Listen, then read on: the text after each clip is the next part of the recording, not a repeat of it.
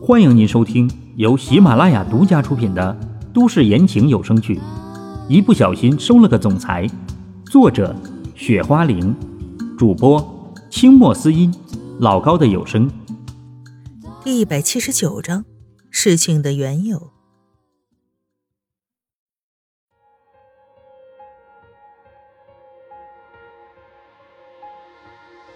而这个时候，叶岩说完这句话，根本没有任何停留的意思，直接离开了这个地方。现在时间可是最重要的。你们怎么回来了？叶家大长老的脸色有些不好看，好像他叫着叶岩去围堵。没过多久时间，叶岩这个时候就回来了。大长老，我们碰到了一点事情。叶岩想了一下，说道什么事情？难道比追秦家的那个女的还重要吗？：“叶家大长老继续问道。大长老，我们碰到了一个人，”叶岩开口说道一个人，什么人？：“叶家大长老好奇的问。我也不知道这个人到底是什么人，但是年纪轻轻的，实力就很强大。”叶岩想了一下，说年纪轻轻就很强大，：“叶家大长老这个时候想着很多。”是啊，连我的实力对上他都不行。叶岩无奈的道。你说的属实？叶家大长老问起其他人来，大长老，三管事说的这个都是真的。叶家其他的人也这样说。而且这个时候，叶岩跟他们说的那些话，这些人也一直记在心里头。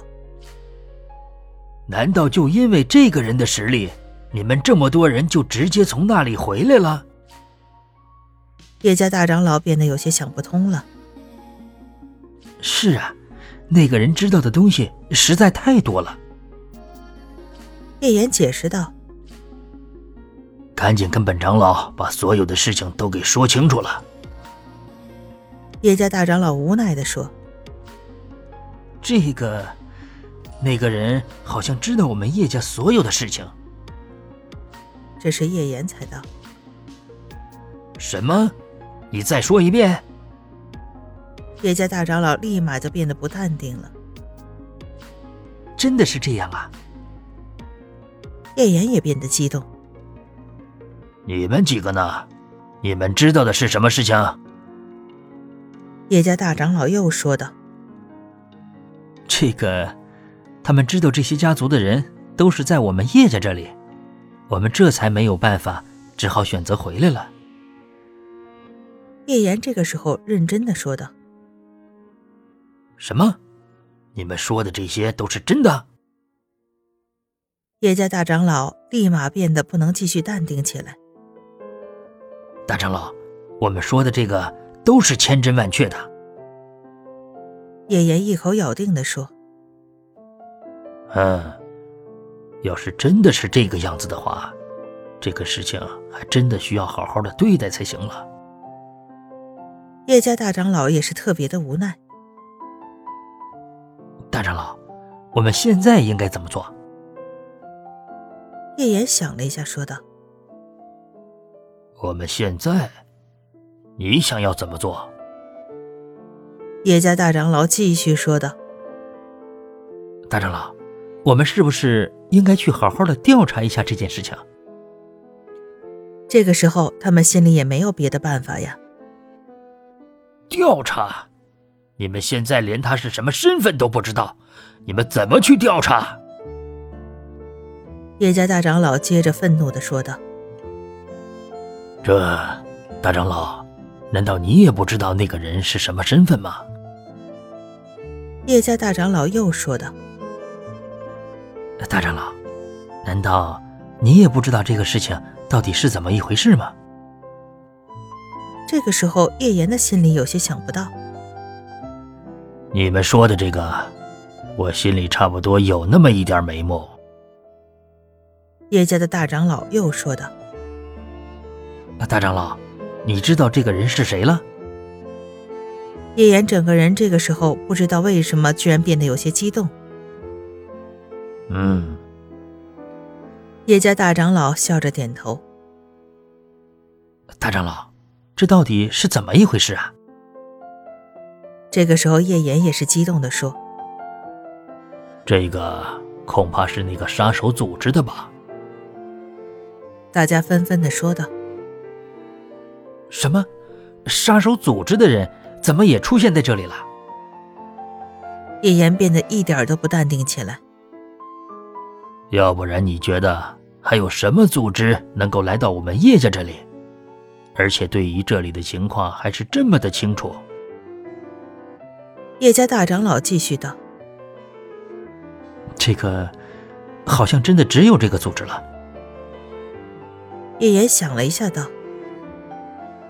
你们现在应该不用我多说什么，都应该能够知道怎么做了吧？叶家大长老这个时候继续说道。大长老，还请你明示一下，叶岩又道你们现在派人把他们围起来才是最重要的。：‘叶家大长老这个时候说，只是那个人的实力叶岩犹豫起来。怎么？你们害怕了？’叶家大长老继续道：‘他们也真的没有办法了。’大长老，这个我们真的没有什么办法。这个时候，叶岩只好叹一口气道算了，本长老这个时候也不跟你们说什么了，我会派一个人跟着你们的。：‘叶家大长老也只好说道。谢谢大长老。’叶岩立马说道。而这个时候，唐嫣然他们好不容易从叶家的范围走了出去。张宇，刚才的事情谢谢你了。”唐嫣然说道。不用谢我，这些事情都是我应该做的。张宇说道：“其实这个事情他的心里真的没想那么多。